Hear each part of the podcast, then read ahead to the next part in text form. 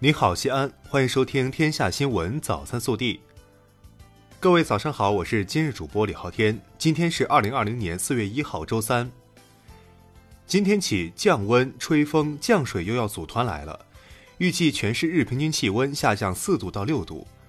今天有四级左右偏东风，降水主要集中在明后两天，以小雨为主。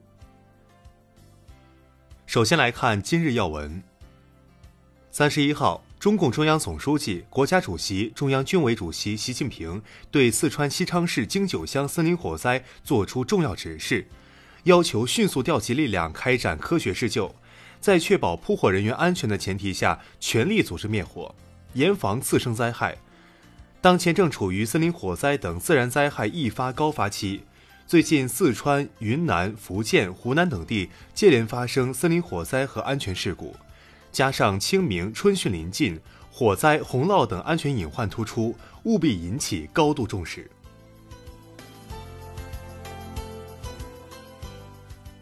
本地新闻：三十一号上午，我市在长安区召开深入实施乡村振兴战略、促进城乡融合发展暨农村人居环境整治工作多元大会，深入学习贯彻习近平总书记关于“三农”工作重要论述。全面落实习近平总书记来陕视察重要讲话精神，安排部署坚持农业农村优先发展，加快推进乡村振兴各项工作，为高质量全面建成小康社会、加快国家中心城市建设提供有力支撑。省委常委、市委书记王浩讲话。三十号，二零二零年西安市总核呼长一号令签发，要求全市上下切实增强使命感和责任感。努力实现全域治水目标，为实现追赶超越、推动高质量发展、加快国家中心城市建设提供坚强保障。三十一号，市保障性住房管理中心发布公告，提醒市民，申请公共租赁住房资格的全部流程均不收取任何费用，任何单位、机构、个人在受理公共租赁住房资格审核业务中收取任何费用，均为违法行为。四月一号起，西安市正式启用陕优牌照，这也意味着西安本地的车辆除了陕 A 牌照，陕优牌照也将成为市民的选择。三十一号，西安地铁五号线一期工程双向轨道铺设完成，顺利实现轨通，这标志着西安地铁五号线一期工程轨道施工接近尾声，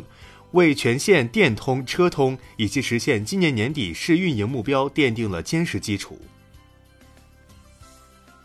三十一号，西安交大一附院、二附院陕西疾控专家团队共二百八十四名援助湖北医疗队队员从武汉乘包机启程回家。三十一号，陕西省人民政府新闻办公室举办新闻发布会，记者了解到，我省提出推动三个经济发展的十大行动计划共二十五项重点工作，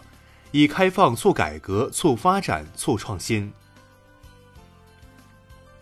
三十一号，记者从省教育厅获悉，陕西高校新型冠状病毒肺炎疫情防控工作指南已经出台，要求各高校精准安排师生分院系、分年级、分班级、分期、分批错峰返校，杜绝聚集返校、带病返校、未经批准私自返校。三十一号，记者从市城管局获悉。备战十四运，塑造新形象。二零一九美丽西安最亮街区评选活动揭晓，新城区解放路、曲江新区大唐不夜城步行街等二十个街区获奖。三十号凌晨，由俄罗斯阿特兰航空公司直飞的中国西安至德国莱比锡首架全货运包机从西安咸阳国际机场顺利起飞。此架航班载有二十余吨由全国各地调集的应急救援防疫物资。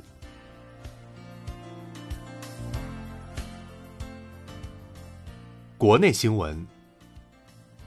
三十一号，国新办新闻发布会介绍，当前以武汉为主战场的全国本土疫情传播基本阻断，疫情防控取得阶段性重要成效。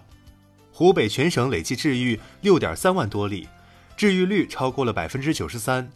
四万多名援鄂医疗队员无一感染。教育部三十一号消息，经党中央、国务院同意。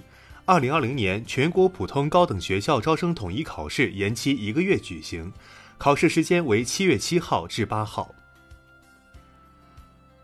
国家税务总局副局长任荣发三十一号在国务院新闻办举办的新闻发布会上表示，税务总局决定延长四月份纳税申报期限，将截止日期统一由四月二十号周一延长至四月二十四号周五。在三十一号召开的国务院常务会议上，确定了对于促进汽车消费的三点新举措。其中，将年底到期的新能源车补贴和免征购置税政策延长两年。此外，中央财政采取以奖代补方式，支持京津冀等重点地区淘汰国三及以下排放标准柴油货车，对二手车经销企业销售旧车，从五月一号至二零二三年底减按销售额百分之零点五征收增值税。国家发展改革委三十一号宣布，截至三月三十号。国内成品油价格挂靠的国际市场原油前十个工作日平均价格低于每桶四十美元。根据《石油价格管理办法》和《油价调控风险准备金征收管理办法》有关规定，本次汽油、柴油价格不做调整，未调金额将全部纳入油价调控风险准备金，全额上缴中央国库。近日有报道称，有两百多名中国留学生滞留在埃塞俄比亚。对此，中国外交部三十一号回应称，三月三十号，由于航班调整原因，一些中国留学生在中转回国途中滞留埃塞俄比亚。获悉这一情况后，党和政府高度重视。经过国内有关部门和民航部门紧急协调，目前滞留在埃塞的中国留学生已经全部搭乘增开的航班，安全回到国内。四月一号起。城市轨道交通客运组织与服务管理办法实行，办法明确影响运营秩序的七类约束性行为，包括地铁里不得乞讨卖艺及歌舞表演，不得使用电子设备时外放声音，不得在列车内进食等。同时，办法还明确禁止十类影响运营安全行为。记者三十一号从工信部获悉，工信部将加快推进五 G 网络建设进度。预计年底全国五 G 基站数超过六十万个，实现地级市室外连续覆盖，县城及乡镇有重点覆盖，重点场景室内覆盖。三十号，四川西昌发生森林火灾，三十一号凌晨，十八名扑火队员和一名向导因风向突变被大火包围，不幸遇难。以上就是今天早新闻的全部内容。更多精彩内容，请持续锁定我们的官方微信。明天不见不散。